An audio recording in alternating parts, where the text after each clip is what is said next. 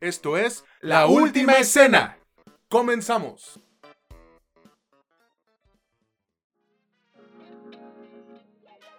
¿Qué onda? ¿Qué tal amigos? ¿Cómo están todos? Esperamos que muy muy bien. Sean bienvenidos a un nuevo episodio de este que es su podcast favorito sobre cine y series, La Última Escena, en donde ya saben que no es lo que te cuentan, sino cómo te lo cuentan.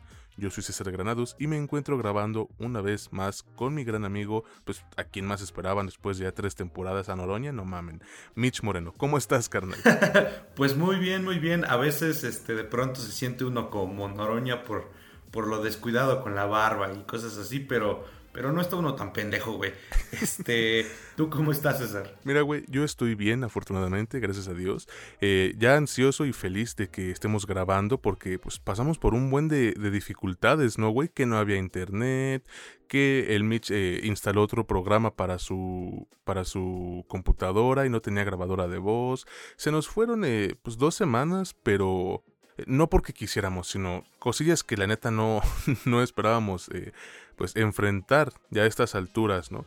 Pero pues ya estamos de nuevo grabando, ya te digo, muchísimas ganas, güey, y entonces pues aquí estamos listos para darle.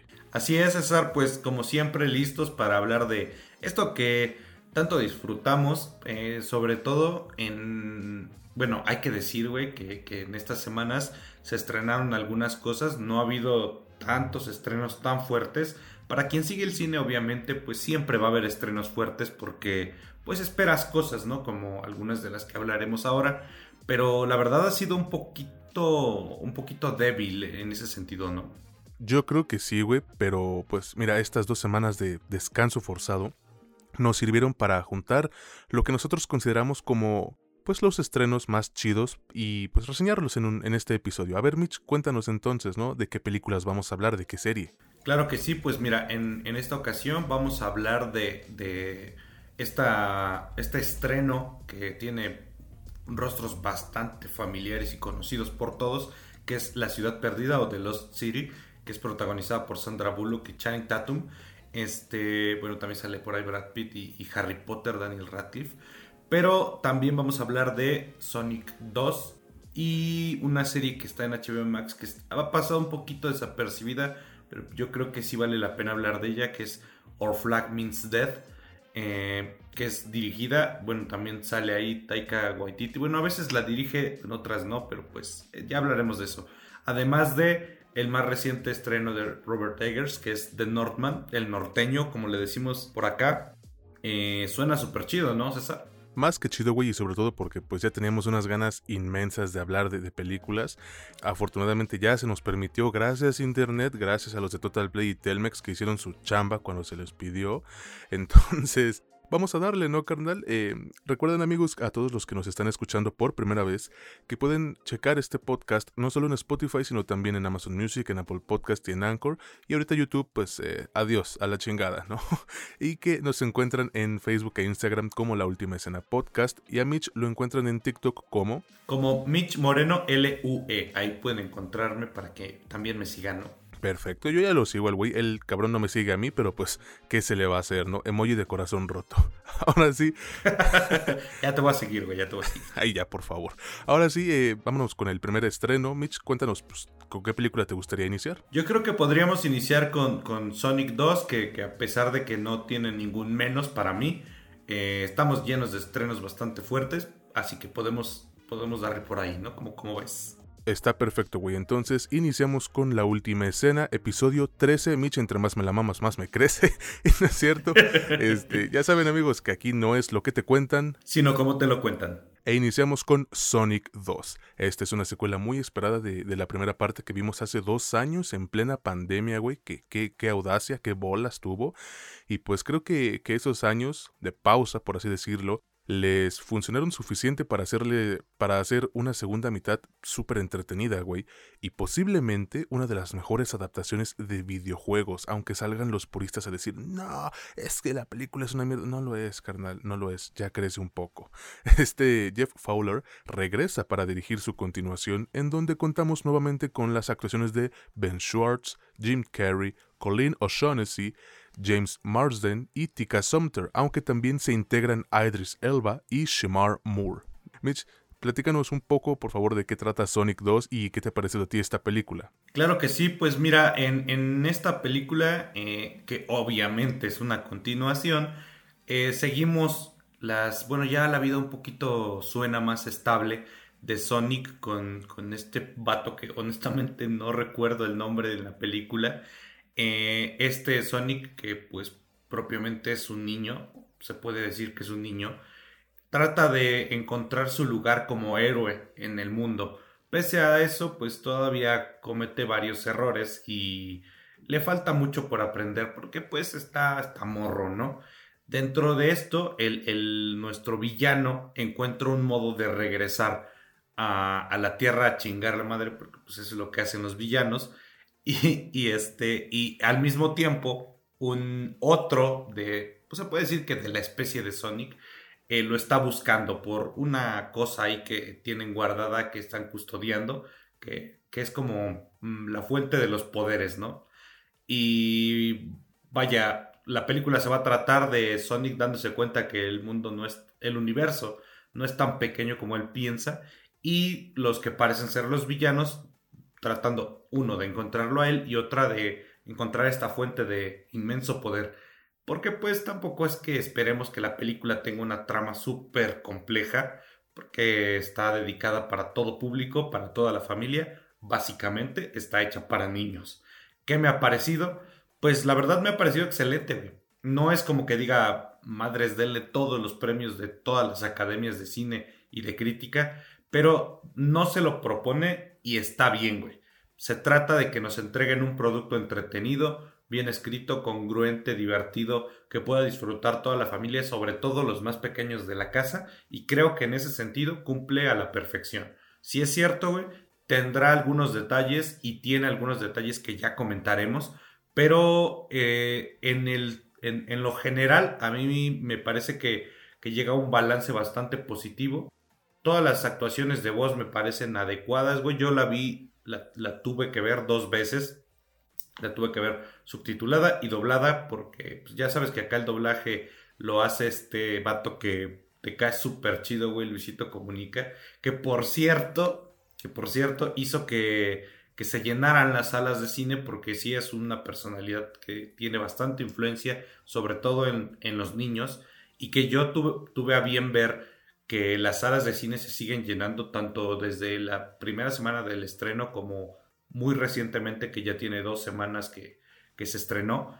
Las salas se siguen llenando, está hasta la madre todavía de niños y de gente y me parece súper positivo. Pero bueno, ahorita le seguimos, pero te pregunto a ti, César, ¿qué te pareció? Voy a abrir un pequeño paréntesis. Mitch lo dijo con sarcasmo. A mí Luisito Comunica me cae en la punta de la verga. Entonces. sí, ya sé, güey. No se lo crean pero eh, reconozco el, el, alcance y la influencia que tiene este vato. Eso es algo que nunca le voy a negar. Pero bueno, Regresando al punto, a mí me gustó la película de Sonic 2, eh, me divertí mucho viéndola y sinceramente, güey, sí considero que es mejor que, que, la primera parte. Además, es muy probable que, pues quizás yo tenga la razón cuando digo que esta es una de las mejores adaptaciones de videojuegos, pero eso es tampoco una hazaña cinematográfica muy difícil de conseguir, ¿no? Entonces, pues no se emocionen tanto por eso. La historia va a atraparte desde el principio, porque mira, no se toman mucho tiempo para establecer qué va a ocurrir, cómo es que va a ocurrir, y, eso está perfecto porque seamos sinceros, güey, ya lo dijiste tú, esta película va dirigida en su gran mayoría, pero de verdad una gran mayoría, digamos un 90%, para todos los pequeños del hogar. Sí, o sea, te digo, ahí, ahí dice que para toda la familia, y los fans de Sonic la van a disfrutar también, pero no nos engañemos, todo está diseñado desde los diálogos hasta la música para captar la atención de los más morritos, morritas, etc. ¿Cuál es la ventaja aquí, güey? Que tiene ese material suficiente para todas las edades. Hay uno que otro chiste semicrudo de, de Jim Carrey, así como también hay referencias a, a Indiana Jones y los cazadores del arca perdida, por ejemplo, y eso no lo van a entender los niños, güey. A menos que tú seas de los que creen, ay, es que mi hijo es un genio porque escucha Mozart, ¿no? a lo mejor, y ahí sí. Pero, güey, la acción eh, recubierta de, de, color y las bromas infantiles conectaron en cada ocasión conmigo y con las personas que fueron a ver la película ese día. Eh, los efectos especiales lucen más que bien. Se nota una pequeña mejora en, ese aspecto a comparación de lo que vimos en, la primera de Sonic. Porque si bien no es que tengan el, el mejor software, eh, pero sí te hacen creer que los personajes estos podrían formar parte de la vida real, ¿no? y a la hora de las peleas dejan ver que tienen para competirle a Disney en cuanto a animación por computación se refiere. Eh, bueno, yo eso creo, al menos creo que tienen lo suficiente para ponerse al pedo. ¿Cuál es su mayor ventaja de, de Sonic 2? Que removieron a los humanos en gran parte de la historia y nos dejaron con Sonic, Tails y Knuckles, que son a quienes queríamos ver. Digo, por si el nombre de la película no indica nada, el chiste es que nos permitieron que, que ellos pues contaran la historia, ¿no? Que ellos la desarrollaran y que ellos mismos sean quienes la concluyen. Así es como deben ser este tipo de películas, güey. No le, metas, no le metas chisme innecesario como las de Godzilla. Simplemente danos más del personaje al que venimos a ver al pinche cine, ¿no? Tú hablabas de las actuaciones de, de voz. Creo que están bien, eh, al menos en, en voice acting no me decepcionan. Jim Swartz se nota que tomó sus clases y también se nota que, que este güey no es el ambiente de Idris Elba. No digo que haya hecho un mal trabajo, para nada, pero sí es evidente la diferencia que tiene con este Schwartz o con Colin O'Shaughnessy, que es una veterana del voice acting allá en Estados Unidos, güey. Creo que desde que se estrenó Digimon, la primera, ella ha estado en, en, en esos proyectos. Yo vi la película, te digo, en inglés, te digo no porque tenga un problema con el doblaje, Dios sabe que nosotros en este podcast lo admiramos, pero ya mencioné los motivos que tengo con este Luisito Comunica y pues esa es razón más que suficiente, ¿no? También creo que, que Jim Carrey no se roba la película, pero su presencia siempre destaca cuando sale en escena, güey. ¿Cuál sería entonces el problema de Sonic 2? Que dura más de lo que necesita. Y, eso se debe a una escena en específico sobre una boda. No es spoiler amigos, simplemente les digo que está súper extendida, no se siente orgánica dentro de, dentro de la historia misma y todo lo que ocurre ahí se lo pudieron ahorrar, al menos o reducirlo a 5 minutos, porque así que digas cuánto le aporta a toda la historia, pues no, la neta no. Eh, fuera de ahí, güey, creo que es un producto agradable, divertido, bien llevado de los videojuegos a la pantalla grande, con un desenlace y referencias que todos los fans de Sonic van a amar, y con la mesa puesta para una tercera entrega que yo iría a disfrutar con muchísimo gusto el día que se estrene. Entonces sí la recomiendo para todos, de verdad para todos. Es obvio que nunca será tan divertida como los mejores juegos del pequeño azul, pero si tú disfrutaste la primera, entonces Sonic 2 sirve como, como una segunda parte más que aceptable. Quédense hasta el final porque hay una escena post créditos que los va a dejar con los pelos. Claro que sí, mira, yo pienso que, que esta, esta saga, así como, como ya bien mencionas que se nota que se pueden poner al tú por tú en algunas cosas con, con los estudios más grandes que se dedican a esta cuestión de, animación. Disney es el indiscutible líder porque a, pesar de las críticas que puede recibir, sobre todo cuando, cuando suceden los Oscars, no, no hay quien le, no hay quien le, le llegue ni a los talones, güey. Y esto le pese a quien le pese, güey. O sea, Disney, además de tener su estudio, que es el pionero y el más grande en animación 3D en la historia del cine, Después se tuvo a bien comprar eh, Lucasfilms, que era, uno de los grandes referentes en, en efectos especiales de cine, güey. O sea, ellos son, son lo mejor que hay, cabrón, así de simple. Pero estos no le piden nada. Ahora, yo sí tengo una queja, güey, pero esto no es específicamente con esta película. Yo tengo una queja con Paramount, güey, porque como bien te lo dije a ti, güey, la neta tengo que reconocer que pese a ser muy fan de los videojuegos, yo no soy especialmente fan de Sonic. No es algo que a mí me marcara en la infancia, porque los treintones, sobre todo, recordarán que quien conocía a Sonic era porque tenía dinero cuando era morro, güey. La neta, casi nadie tenía un Sega, güey, porque no pirateaban los Segas. Si pirateabas Nintendo, la gente pirateaba y compraba productos piratas de Nintendo y, bueno, en menor medida ya de Super Nintendo. Pero de Sega no, güey. O sea que a huevo había que comprar la consola que aparte estaba bien cara. Y pues acá donde yo crecí no había mucho de eso, güey. Entonces yo no me hice fan de Sonic. Por lo tanto, cuando salió la película medio me emocionó, pero dije, no la voy a ver, la neta. Además empezó la pandemia, ya sabes, todos sabemos qué sucedió. Voy y la busco para poder ver la 2 a gusto. Y en Paramount Plus no está, güey. Y es de ellos. O sea, y salió hace dos años. Neta, esta sí es una queja, güey, porque... Hazme el chingado favor, ¿no? Ah, exacto, güey, hazme el chingado favor. La tuve que ver en Claro Video por 30 pesos, güey, porque Paramount Plus no tiene su propio producto estrella que aparte ya tiene una secuela en su plataforma, güey. Pues está de la chingada. Pero bueno, ya volviendo y cerrando con esto de esta, esta especial secuela, güey, que, que, la verdad a mí me ha dado mucho gusto. No tanto irla a ver, güey.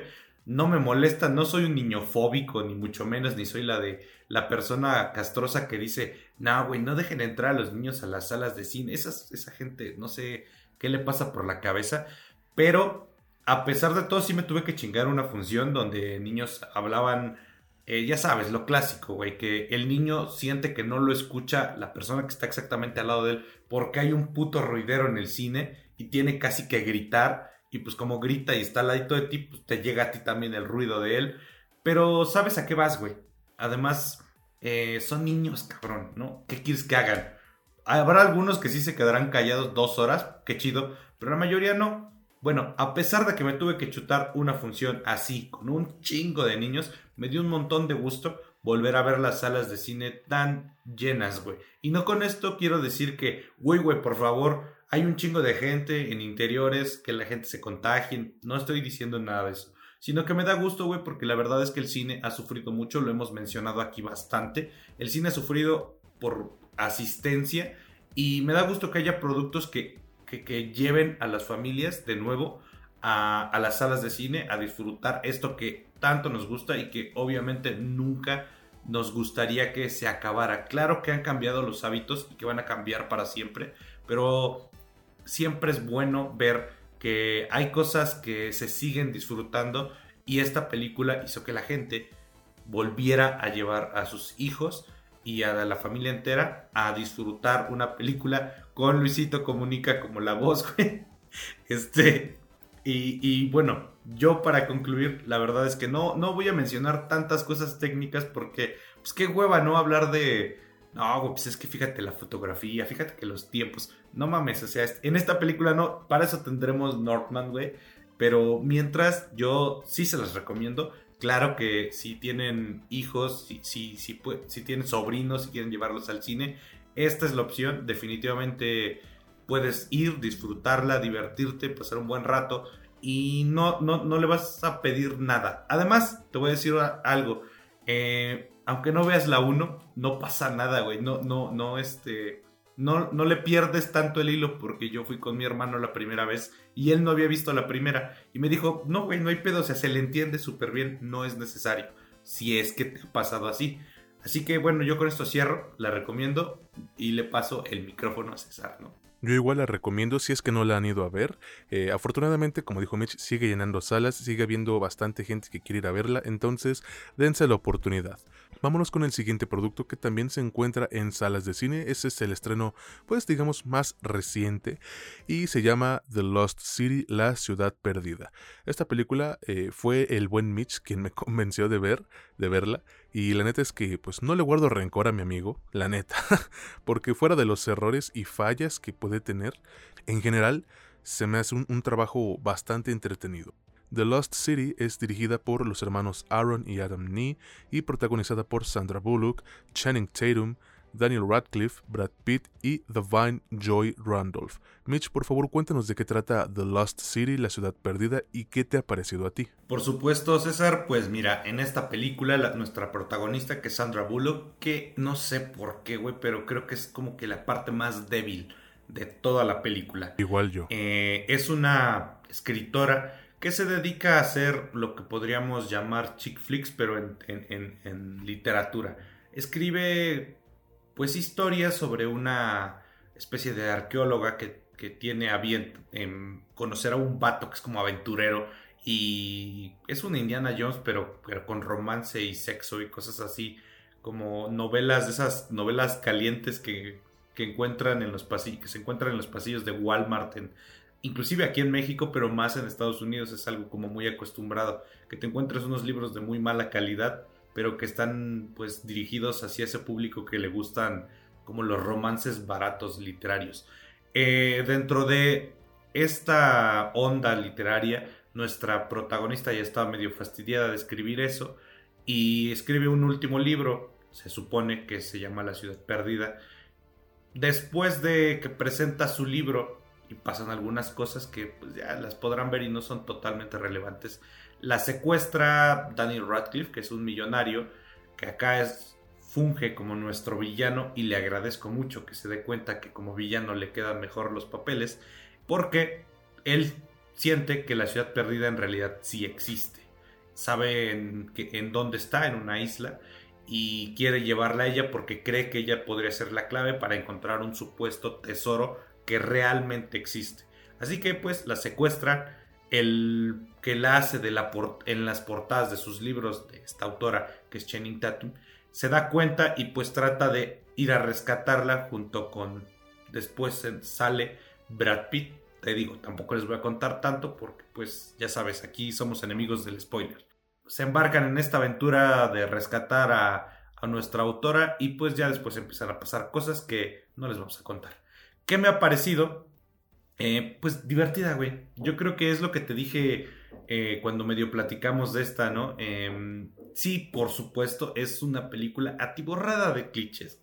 Tiene un montón de escenas que son de manual, como de para hacerte reír, para que veas que soy malo y tengo dinero y que soy raro y, y también la, el cliché de la mujer que ya está frustrada de la vida, que está cerrada al amor, el cliché del vato que está todo estúpido, güey, y, pues bueno, nadie, nadie, a nadie sorprenderá que ese será Channing Tatum, este, bueno, pero fuera de esto, güey, fuera de estar llena de cosas como de manual, me parece que ha habido últimamente muchas propuestas en, en el cine blockbuster que tratan de utilizar estos clichés, estas ondas de manual, estas, estas cuestiones baratas pero algunas no llegan a buen puerto, güey. Y en este caso me parece que puede que sea la dirección, puede que sea la escritura, no lo sé, no, no podría decirlo muy bien, porque cuando es un blockbuster tan, digamos, tan, tan de colegio, güey, tan de universidad, tan de que te enseñan que las cosas tienen que ser así, porque es lo más sencillo, es el camino más rápido para que te hagas una película eficiente. No le pongo tanta atención, no me pongo tan exquisito como lo que te dije en Sonic, güey o sea, no voy a ponerme a ver, oye, güey, vamos a ver el rango dramático que está aquí manejándote Brad Pitt en una pinche película que pues, es un güey echando desmadre, ¿no? O sea, él, él va casi a cobrar el cheque. Entonces, no te pones tan mamón, pero si te das cuenta que, pese a que es tan así, güey, tan, tan de manual, la película cumple, güey, bastante bien. Te divierte, te entretiene, es congruente dentro de sí misma. Sí, está llena inclusive de escenas medio innecesarias y de cosas que se sienten como humor forzado, güey, pero nada exagerado, güey, nada que te haga decir, ay, no mames, güey, me voy a salir de la sala. No, te quedas. Otra, otro dato, güey, yo la fui a ver el jueves, si no estoy mal, en, a mediodía, porque pues, mira, la neta, me cae muy bien la gente, no tengo nada en contra de la gente, pero si puedo ir a un, a un cine en el que hayan tres personas, qué chido, güey.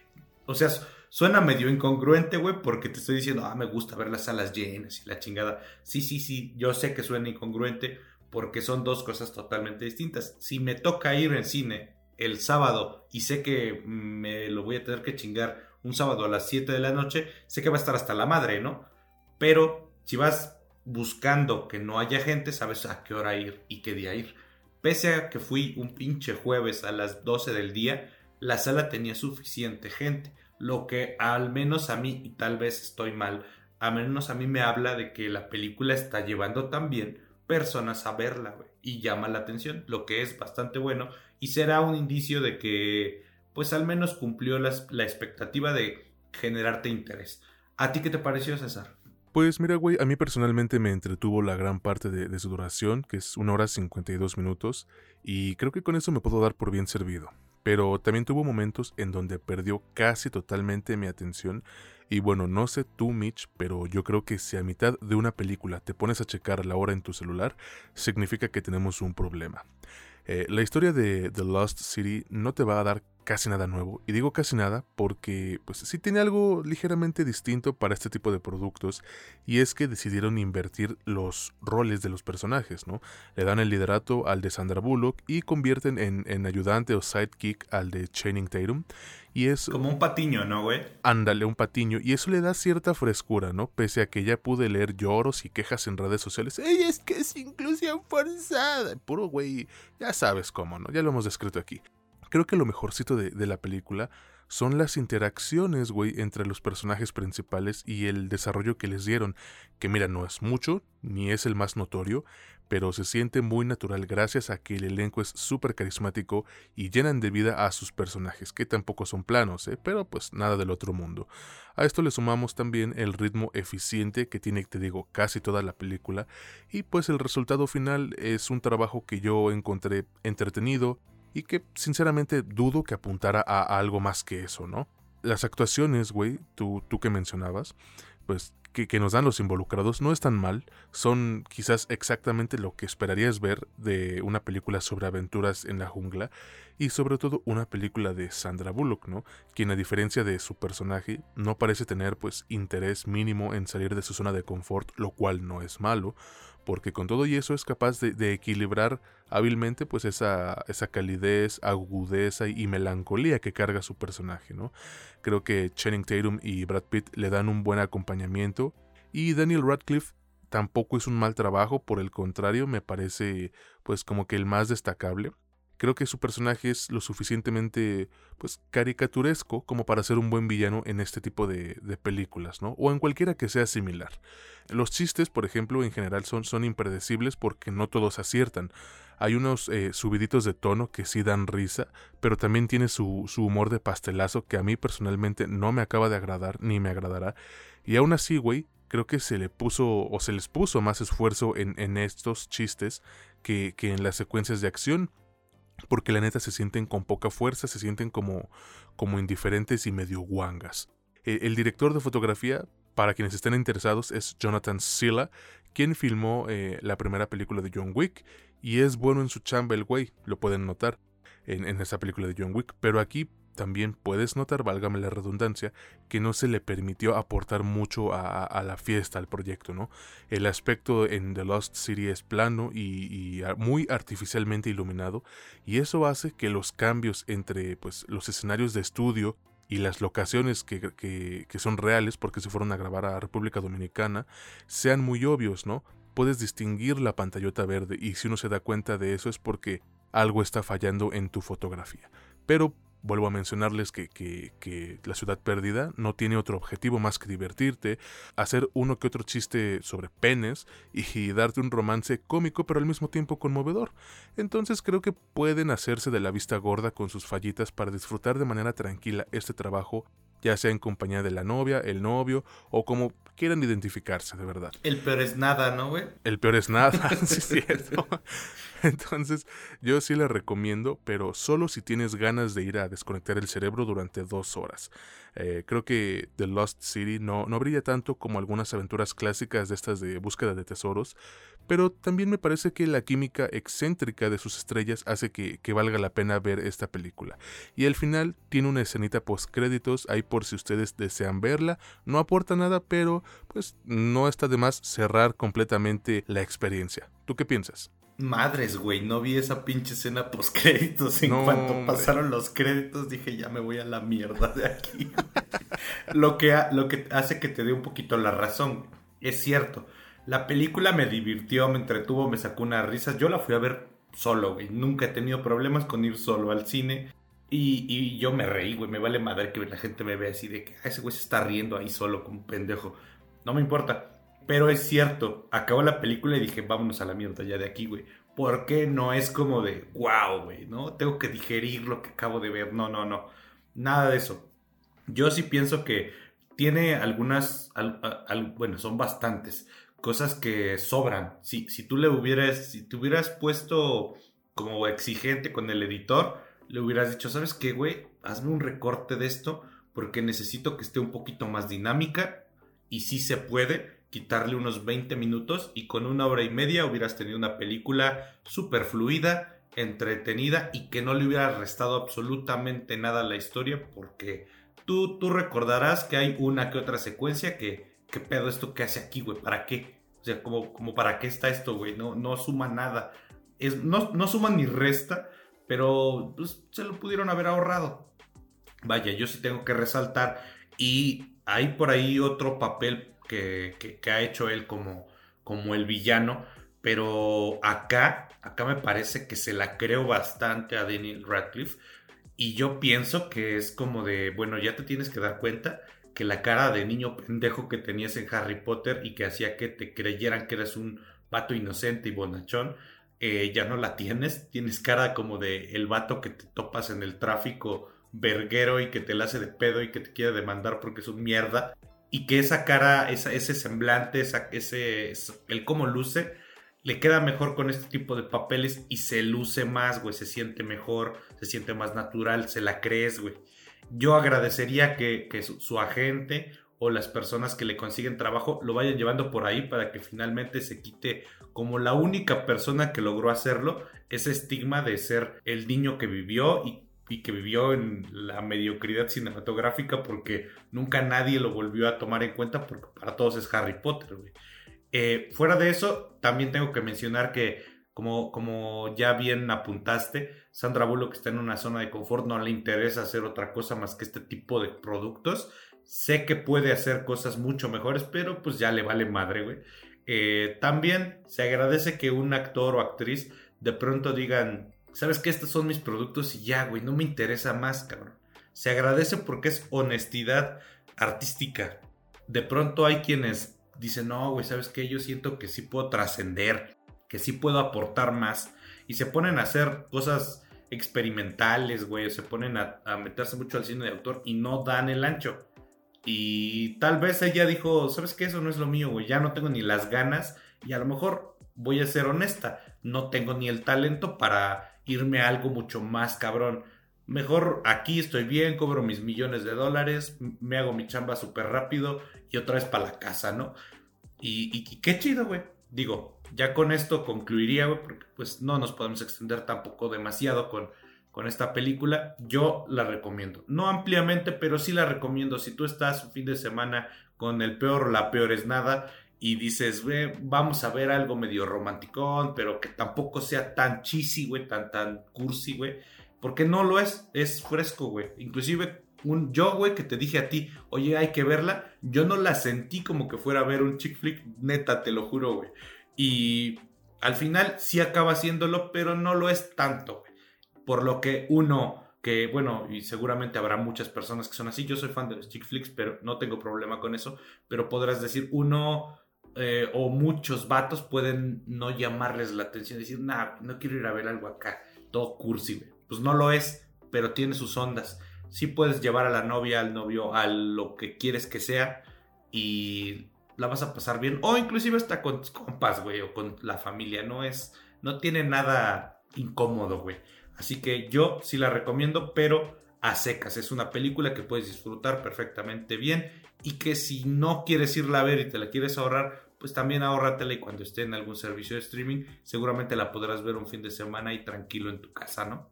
Exactamente, entonces amigos, pues la decisión la van a tomar ustedes.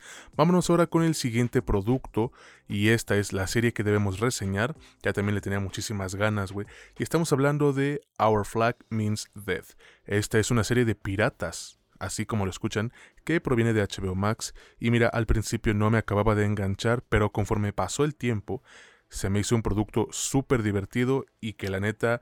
Eh, pues podría verme las veces que sea porque de verdad me gustó muchísimo. Esta es una primera temporada que cuenta con 10 episodios, pero bueno, Mitch sigue contándonos por favor de qué trata Our Flag Means Death, nuestra bandera es de muerte, y qué te ha parecido a ti esta serie de HBO Max. Claro que sí, César, en esta serie que es, que es producto de David Jenkins, que bueno, se le nota mucho la mano de Taika Waititi, y si le dan la oportunidad a la serie podrán ver que se nota bastante. Es una serie que está basada pues de manera bastante abierta y libre en la vida de Steve Bonnet, que sí existió, o sea, bueno, se supone que sí existió y por ahí de los 1700 era un aristócrata que como todos los aristócratas, tiene un chingo de dinero y abandona su vida cómoda porque pues a lo mejor su esposa le cagaba la madre y dijo me voy a ir a la mierda de aquí.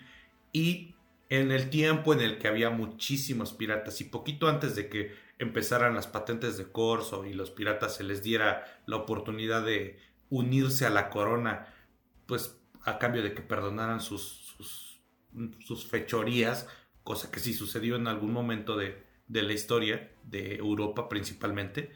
Este vato se embarca en su aventura de ser pirata. Está a cargo y es el capitán de un barco que se llama el Revenge y nos van a contar sus aventuras de cómo un vato que no sirve para ser pirata decide ser pirata y que es demasiado educado para esto. Tiene una tripulación de inútiles y pues vaya, les pasan cosas, güey. No podemos contar más porque pues dentro de lo que te podríamos contar eh, estaría es el encanto, ¿no? De, de esta historia. ¿Qué me ha parecido?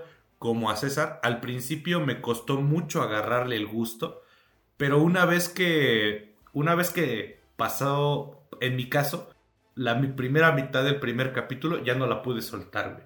Al principio, y esto se debe principalmente tal vez a, al rostro de Rhys Darby, que es el protagonista, yo dije, mm, voy a tener que ver otra serie de humor forzado, o sea, humor de ridículo, humor de pastel, güey, inglés, cabrón.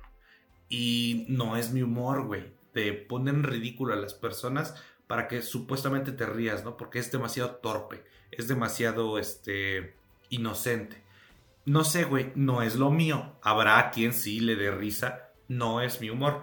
Pero después me di cuenta que eso era completamente intencional para que estuvieras como en un mood de, pues sé que este es un imbécil y nos mostraran pues ya el, humor que te van a manejar, la, la, temática que te van a manejar, la presentación y el desarrollo de cada uno de los personajes y ya al final agradecí que las cosas empezaran de ese modo.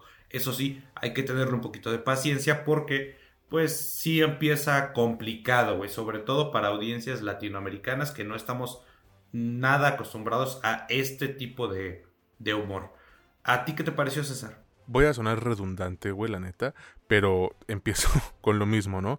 Me costó un poco dejarme atrapar por esta serie en, los primeros dos episodios quizás, pero ya después de ahí, güey, eh, se vuelve un mejor producto, la neta, mucho más entretenido y con la gracia suficiente para que yo me aventara toda la temporada de corrido, no paré, así de simple.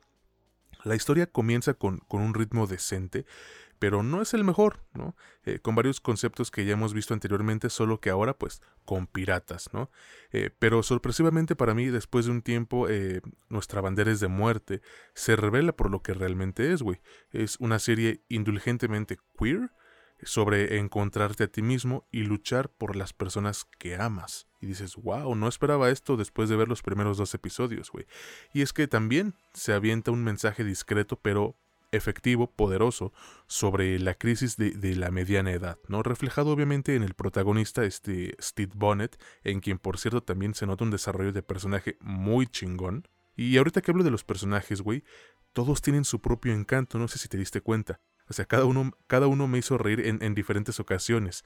Tiene sus momentos en donde brillan por luz propia. Y acabando precisamente la primera temporada, puedes ver que se han convertido en una familia y te gustaría introducirte a la, pantalla para ser parte de dicha familia, ¿no? Pero sabes qué? Eh, lo mejor de, Our Flag Means Dead es quizás la química que tienen los dos protagonistas, este Rhys Darby y Taika Waititi. Es, es impresionante la manera en que ambos llevan la serie. O sea, tienen un carisma singular, inigualable, güey. E, e, imbuyen a sus personajes con dicho carisma a tal grado en el que no te imaginas a otros actores interpretando dichos papeles. Neta que, que se manejaron de una manera que pocas veces llegamos a ver en, una, en un producto coprotagonizado, o sea que tiene dos, eh, dos líderes, por así decirlo. También hay que darle su crédito a los escritores, ¿no? O sea, creo que, creo que hicieron que este producto no sea pues lascivo ni, ni grotesco, pese a tener varios momentos explícitos o, violentos, ¿no? Porque si tiene sus momentos así. Creo que la serie mantiene un tono ligero que se trata más de reírse que de explotar el morbo del espectador. O sea, casi puedes sentir el, desmadre que estaban aventando los guionistas mientras la escribían. Y eso está chido, güey. El ver que, que, o percibir que se estaban pasando, que estaban pasando un buen rato, ¿no? Yo podría seguir hablando de esta serie porque me gustó mucho, pero simplemente concluyo con que es eh, un trabajo bien divertido, bien actuado, con episodios que tienen una duración casi que perfecta y que te deja con un muy buen cliffhanger al final de la temporada. Entonces yo sí se las recomiendo. No será la octava maravilla de, de, las series, pero tiene más que suficiente para hacerte reír en un fin de semana. Aún no le han confirmado su segunda temporada, pero de verdad crucemos los dedos para que así sea, o si no, pues amotinamos las oficinas de HBO en México, ¿no, Mitch? así es, güey, nos vamos a hacer un motín. Eh, porque sí, sí, sí se merece la continuación. Ahora, también hay otra queja, pero esta es sobre HBO más que nada. Su aplicación está tan de la chingada, güey, y que es la gran queja que todos tenemos que, que no funciona bien. Y tan no funciona bien que no te das cuenta que existe esta serie a menos que literalmente vayas y la busques, güey. Es muy mala recomendándote cosas, mostrándote novedades a menos que sea la novedad que quieres que todo mundo vea. O sea, estrenaron The Batman en HBO Max aquí en México y Latinoamérica. Y ya, güey, esa sí la puedes ver. Ahí está como, está madre, en el, en el banner principal. Pero fuera de esta, eso que es obvio que aunque no lo pongas en el banner principal, la gente lo va a ir a buscar. No tienen manera de mostrarte orgánicamente como si lo hace bien Netflix qué productos ver, güey. Neta, literalmente tienes que, ir y buscar letra por letra esta madre, porque si no, nada. Y está de la chingada. Bueno, fuera de eso, yo creo que, eh, y con esto concluiría, eh, siento que la serie te podría costar un poquito, como ya dijimos. Sin embargo, al final también me pasó lo mismo que a César. Digo, yo sí vi separados un día del otro el primero y el segundo episodio. Pero como le dije a César, el tercero lo empecé a ver, eran como las diez y media, once de la noche. Y no paré hasta que se acabó esta madre y tenía mucho tiempo. Porque como decía Sheldon Cooper, ¿no? No necesito dormir, necesito respuestas, güey. Eh, tenía mucho tiempo que no me pasaba, güey. Esa onda de aventarte capítulos de una sentada no, no es lo mío. Ya no es lo mío, ya estoy viejito a lo mejor, güey. Pero en esta sí dije, no, güey, sí quiero verla, güey. Quiero, quiero saber qué chingados pasa. Y sí, acaba y te deja como, ¿y ahora qué, güey? ¿Qué, pedo, güey? ¿Qué, va, ¿Qué va a pasar? Ojalá la renueven, ojalá continúe. Yo, claro que la recomiendo. Aunque, aunque, y no creo que este sea nuestro público, espero que no. No, no me llama mucho la atención que me escuchen personas que tengan estas cuestiones y no tengo ningún empacho y espero que César tampoco, de hecho lo conozco y creo que no, pero no, no deberíamos de tener ningún empacho en decir que no me interesa que tener como audiencia gente a la que le moleste la temática queer o las temáticas LGBT o que este, haya algo en esa dirección y esto lo tiene, pero aún así lo tengo que decir como reserva, yo la recomiendo, pero si estas ondas no son lo tuyo, pues tal vez podría sentir algo de incomodidad, lo cual por supuesto no debería de ser así, no creo que tenga nada de malo, pero pues si es, si es, a veces no quieres ver eso, ¿no? Justamente, carnal, entonces pues ya ustedes decidirán si quieren ver esta serie o no. Y la pueden encontrar, repito, en HBO Max. Vámonos ahora con el producto final de este episodio, el cual pues ya teníamos muchísimas ganas de reseñar. Pero antes, Mitch, por favor, cuéntanos en qué plataformas se encuentran este podcast. Claro que sí, pues nos pueden encontrar en Spotify, en Amazon Music, Apple Podcast y en Anchor. Eh, por el momento YouTube está este, pues, pausado, güey, quién sabe hasta cuándo. Pero bueno, si quisieran, tal vez después nos podrán encontrar en YouTube. También nos pueden encontrar en Facebook e Instagram como La Última Escena Podcast, así como a mí en TikTok como Mitch Moreno LU. Ahí lo tienen amigos, ya saben dónde encontrarnos. Y Mitch, ya por favor sigue a los que te sigan, no seas mamón. Entonces, vámonos ahora con el producto final de este episodio y estamos hablando de The Northman, el hombre del norte, el norteño. Este es otro de los estrenos más esperados por su servidor, que ya no aguantaba para ir a ver, y Mitch, qué grata experiencia tuve viendo esta película. Díganme mamador si quieren, pero de verdad es que para mí estamos en presencia de una de las mejores películas de todo este maldito año. El director de este trabajo es, ¿quién más, no? Robert Eggers, quien cuenta con las actuaciones de Alexander Skarsgård, Nicole Kidman, Anya Taylor-Joy, Klaus Bang, Ethan Hawke, Willem Dafoe y la aparición especial de Bjork, que es creo que la artista favorita de Mitch, algo así me había dicho el cabrón. Hermano, por favor, cuéntanos de qué trata The Northman, el hombre del norte, y qué te ha parecido a ti esta película de Robert Eggers. Bueno, a diferencia de ti, a diferencia de mí más bien, tú no lo dijiste sarcásticamente, güey. Bjork sí es, sí soy fan de Bjork, siempre he sido fan de Bjork. Eh, bueno, no siempre, güey, no nací siendo fan de Bjork, ojalá, pero no. en esta película, güey, pues hacemos una, una, ¿cómo se dirá, güey? Debe de haber un término, pero yo le podría decir una preadaptación de Hamlet. Pero, ya lo mencionamos en, en algún momento, Hamlet está, fue adaptada de una leyenda vikinga que tiene como tres o cuatro versiones. Como todas las sagas vikingas, hay un montón de versiones dependiendo de dónde ellas encontraron los manuscritos y en Noruega, en Escandinavia, en, Islandia o en, inclusive en, este, el Reino Unido, porque pues hay hubo asentamientos vikingos, de eh, el príncipe Hamlet, que es este, desterrado después de que asesinan a su papá, que es el rey, por, en manos de su tío, y después busca venganza. Básicamente, básicamente, para ponerlo así, eh, es el rey león, pero con vikingos. Así, un poco así, güey. ¿De qué trata? Pues como ya les conté, pues Hamlet a su papá se lo, se lo lleva la chingada a manos de su tío. Su tío se queda con su mamá como esposa porque pues así se acostumbraba allá.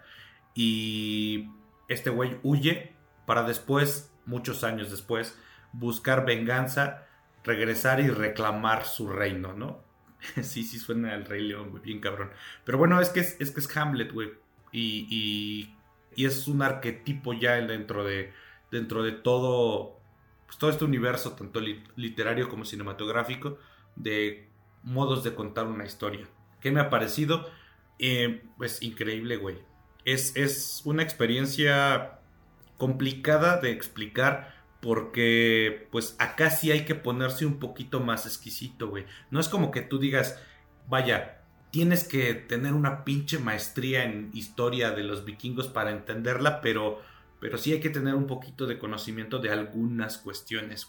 Sobre todo, y esto no es porque yo lo diga, güey, o sea, no solo yo lo digo, sino que por ahí me he leído bastantes cosas sobre el trabajo de este trabajo especial, o sea, de Northman, de Eggers, y cuando hicieron las primeras pruebas, eh, la gente que la fue a ver básicamente opinó eso, güey. Siento que si no tienes un doctorado en historia vikinga, no entiendes un culo de lo que está en pantalla. No, yo, obviamente eso sí es sarcástico y, y es gente que trata de dar la opinión más objetiva posible para ayudar al estudio a que mejoren algunas cosas o a que cambien algunas cosas y lean expectativas, porque a eso se dedican estas, estas este, proyecciones previas. Eggers dijo, me vale madre, así se va a quedar, porque soy Robert Eggers, si no quieren, pues consíganse otro cabrón, ¿no? Y qué bueno, güey, qué bueno que las cosas se quedaron así. Es cierto, está llena de simbolismos como, como lo mencionamos en, este, la pequeña reseña que se hizo en, en Facebook, pero ahí, ahí voy a explicar esto. Antes de eso, le voy a preguntar a César, ¿qué te pareció? Pues güey, si la forma en cómo introduje esta película no lo dejó en claro, entonces no sé de qué otra de qué otra manera decirlo, ¿no? O sea, me fascinó, me encantó, creo que es uno de los trabajos más chingones que veremos en este 2022 y si alguien piensa de una manera distinta, ya se la saben, nada más pasen fecha, hora y lugar y pues nos reventamos a madrazos, ¿no, Mitch? Pero ya en serio, sí es una gran película, al menos desde mi perspectiva. Yo personalmente le guardo un cariño especial a Robert Eggers porque su película de The Lighthouse, El Faro, fue la primera que reseñamos en este podcast, justo en el episodio 1 que ahorita pues ya no lo van a encontrar. Y el ver que aquí ha conseguido un nuevo acierto me demuestra algo que yo ya pensaba desde hace tres años, güey. Este vato es uno de los directores más talentosos que va a tener su generación y la que le sigue fácilmente, ¿eh? Creo que eso queda demostrado desde los primeros cinco minutos, en donde ya capturó tu atención con, con apenas la, la, la, previa, ¿no? La mencionada introducción de los personajes.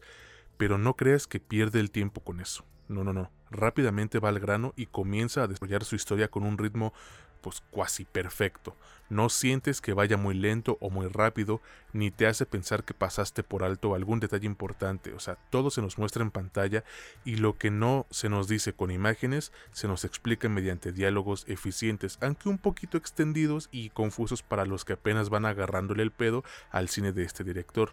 Entonces, pues ahí está como una pequeñita falla, diría yo. La historia es otro punto a favor, ya que como tal es la leyenda que inspiró a Shakespeare para crear Hamlet y probablemente también inspiró el, manga o anime de Vinland Saga, pero dicha leyenda es mostrada con una crudeza y violencia que caracterizó ¿no? esas épocas en donde pues, los madrazos era la, la forma para resolver las cosas. Y todo esto ocurre mientras observas las distintas referencias hacia productos como Gladiador, Conan el Bárbaro, Corazón Valiente, etc. Y justo cuando tú sientes que, ya estás perdiéndole el hilo a, esta película, te vuelve a capturar con una fotografía muy cabrona, güey. Y un soundtrack épico y ensordecedor en el mejor sentido de la palabra. No sé ustedes, pero para mí fue un deleite ver estos eh, planos secuencia en donde nuestro protagonista se refaba un tiro con los demás, porque no nada más es eso, güey. Es ver la escenografía, la, coordinación con los extras, el soundtrack, la iluminación, güey. O sea, todo eso en conjunto hace que las escenas de pelea o de acción sean para mí lo mejor de la película. Y precisamente, güey, las escenas de acción funcionan súper bien porque a pesar de contener un chingo de, violencia, no, recurren a este bajo pues, recurso del morbo para mantenerte al pendiente. Son crudas, sí, son bastante gráficas también, pero creo que, nunca rebasan esa línea del gore que, sobreexplota dicho morbo y la exposición de los detalles grotescos, ¿no? Para, generar una, reacción en tu audiencia. Simplemente dejan que los golpes y espadazos hablen por sí mismos y que cumplan su objetivo. Voy a hablar un poquito de las actuaciones y sobre todo del protagonista. Eh, no porque Nicole Kidman o Klaus Bank o Ethan Hawke hayan hecho un mal trabajo, por el contrario, güey, muy buenos, sino porque Alexander Skarsgård fue la elección perfecta para este papel. O sea, ese güey lo vimos en Passing y, la neta nunca ha sido el, más emotivo de los actores, pero creo que supo retratar al pie de la letra la furia y la sed de venganza de su personaje. Honestamente, güey, yo no me imagino esta película protagonizada por algún otro vato. Ah, y Anya Taylor Joy también se rifa bastante por si andaban con el pendiente todos los, los sims que trae detrás esta, esta talentosa actriz. Yo quisiera seguir hablando de este peliculón, pero pues solo puedo decirles que es un trabajo magnífico, súper bien actuado, con unas batallas fenomenales y un soundtrack que te pone la piel de gallina, además de contener todo el estilo característico de, de Robert Eggers pese a no ser una película pues del género de terror, ¿no? Eh, totalmente recomendable, sí, ¿por qué no? Aunque a muchos pues quizás los va a confundir esto que dice Mitch, lo de los simbolismos, pero bueno, si tú buscas un entretenimiento distinto al mismo tiempo en el que quieres derrochar testosterona, esta es la opción para ti. Solo ve preparado porque hay cosas que, que no esperarás ver, ¿no crees? Sí, definitivamente la película tiene tiene elementos que seguramente nunca has visto en cine. Bueno, sobre todo la mayoría de las personas que disfruten más el cine convencional. Aquí voy a tomar la parte que, en la que la dejé. Eh, ¿A qué me refiero con simbolismos? Algunas personas tal vez de pronto dirán, no, es que por ejemplo, este, güey, parece que está uno traumado, pero es, es, es la manera más, más sencilla de explicarlo porque es, es un vato popular, güey, ¿no?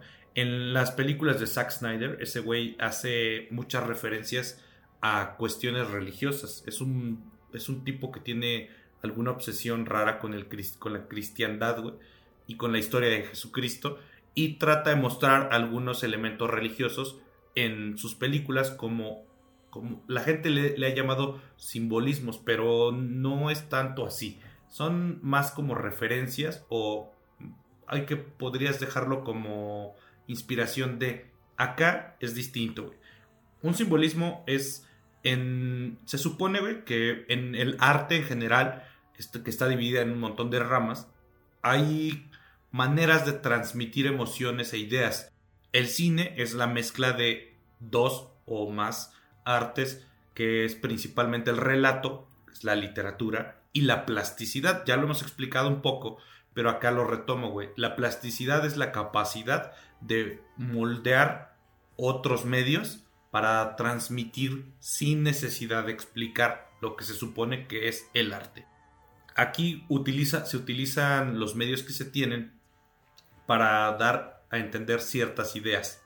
Habrá elementos en la pantalla que se conjugan todos, la actuación, los diálogos, la cinematografía, eh, la ambientación, el sonido, para que nos transmitan algo. Es cierto, no es una película de terror, pero puede de pronto transmitirnos miedo, puede transmitirnos rabia, puede transmitirnos magia, güey. O sea, inclusive la sensación de lo, de lo metafísico, güey, de lo ultraterreno, güey. Eh, acá voy a tomarme un poquito lo que en algún momento dijo Alfonso Cuarón cuando se leyó el, el guion de, de The Witch en el dos, por ahí del 2000, algo antes de que se grabara, y dijo que lo que le impresionaba de, de Eggers era que ese bueno, el guion lo que hacía era que la mayoría de los directores y escritores tratan la magia, él obviamente Cuarón pues trabajó con algo de magia, pues es el director de la tercera de Harry Potter, pero siempre se trata la magia como una cosa externa, güey, como algo que se supone que es nosotros somos humanos, hacemos cosas normales y la magia es una cosa eh, especial, güey. Es, es, parte externa del, del, hombre a la que tiene acceso porque, pues, eh, tiene un don, porque pasa algo. E-, Eggers ah, lo integra dentro de, lo pone como parte de la normalidad. Y eso lo trata de reflejar a través de esto que yo les digo. Hacer que simbólicamente veamos cómo todas estas cosas que forman parte tanto del folclore como de eh, las ideas y las creencias del pueblo vikingo son normales, güey. Ellos las veían como parte de su cosmovisión, como, como, por ejemplo, ahora la gente dice, bueno, me muero y me voy al cielo, ¿no? Porque, porque eh, tantos años de cristianismo te hacen pensar ciertas cosas. Vives, naces, vives, creces, te reproduces, vives en sociedad y después te mueres pensando que hay ciertas cosas que das por sentadas. Muchas de estas provienen de nuestro folclore, de nuestra religión, de todo esto. Él trató de que a través de, los, de las 2 horas y 17 minutos lograras entrar en la atmósfera de creerte que lo que está sucediendo en pantalla es, es mm, real. Trató de hacerlo a través de esto, de mostrarte que la diferencia entre el mundo mágico, el mundo metafísico, el mundo de la brujería y, las cosas este, de los dioses vikingos son reales, existen. Entonces, ya que te la crees, te metes más en la, en la, en la historia, en la, historia de nuestro protagonista, de Hamlet. A Eggers le preguntaron también en algún momento que, ¿por qué? O sea, que si la gente tendría que esperar de esta película ver algo así como un Braveheart o ver, ver Gladiador o ver, este, no sé, Troya, más acción, ¿no? Y él dijo, sí, güey, sí están, ahí están los elementos, pero para mí esto es una onda más como Gladiador o, Braveheart, pero más rara, güey, porque pues yo no soy normal. Esas son palabras de él, ¿no? Cuando se le ha preguntado sobre la película. Yo concuerdo totalmente, güey. Si, si, uno espera, y ya con esto cerraría, si uno espera irte a ver la clásica película El Rey León, Gladiador, Braveheart. No sé, una onda como de venganza pura y dura, nada más putazos y putazos y, y un güey gritando y, descabezados todo el tiempo. No lo vas a encontrar si quieres entender unas motivaciones de venganza profundas, güey, más humanas, inclusive, pues en algunos momentos hasta le han dicho que tiene elementos como medio walk, ¿no? Eh, vas a ver, eso sí lo vas a ver, güey. Pero por eso yo digo que hay que ir como con la mente abierta, porque si no, te vas a perder algunas cosas que te está tratando de decir el director para que entiendas un poco más a su protagonista en su contexto específico. Fuera de esto, yo, sin lugar a dudas, la recomiendo ampliamente. Para mí es una de las mejores películas que vamos a ver en este año y por supuesto te secundo, me parece que Robert Eggers es uno de los mejores directores que tenemos actualmente y de su generación. espero con ansias ver lo que sigue haciendo y cómo se desarrolla, porque lo que nos ha presentado hasta el momento, pues es fenomenal, ¿no? Exactamente, cabrón. De verdad, amigos, vayan a verla. Está disponible únicamente en cines. Y bueno, con esto estaríamos finalizando el episodio 13 de este que es su podcast favorito sobre cine y series, La Última Escena. Amigos, de verdad les agradecemos por escucharnos, por compartirnos, por todo el apoyo que nos han mostrado y pues no queda más que seguir para adelante, ¿no? Eh, no olviden que pueden escucharnos y pueden encontrar este podcast a través de Spotify, Apple Podcast, Amazon Music y Anchor, que estamos en Facebook e Instagram como La Última Escena Podcast y que Mitch lo encuentran en TikTok como... Como Mitch Moreno LUE. Ahí está, vayan a seguirnos en nuestras redes sociales. Y bueno, con esto ahora sí concluiríamos. ¿No tienes nada que agregar, hermano? No, no, ya sabes, eh, siempre agradecer por la gente que nos sigue y que nos apoya porque, pues vaya, esto ha ido creciendo lentamente porque pues, no, nosotros no, somos familiares de nadie como sí sucede con, con muchos este, influencers, eh, pero a través de lo que hacemos se nota que la gente eh, se interesa, le gusta y eso obviamente siempre lo voy a agradecer profundamente. Yo igual, entonces con esto concluimos amigos, de verdad muchas, muchas gracias y bueno, los esperamos en el siguiente episodio de este, ya saben, su podcast favorito sobre cine y series, La Última Escena, donde no es lo que te cuentan. Es como te lo cuentan. Yo soy César Granados y estuve con Mitch Moreno. Que pasen un excelente día, tarde, noche, hasta la próxima.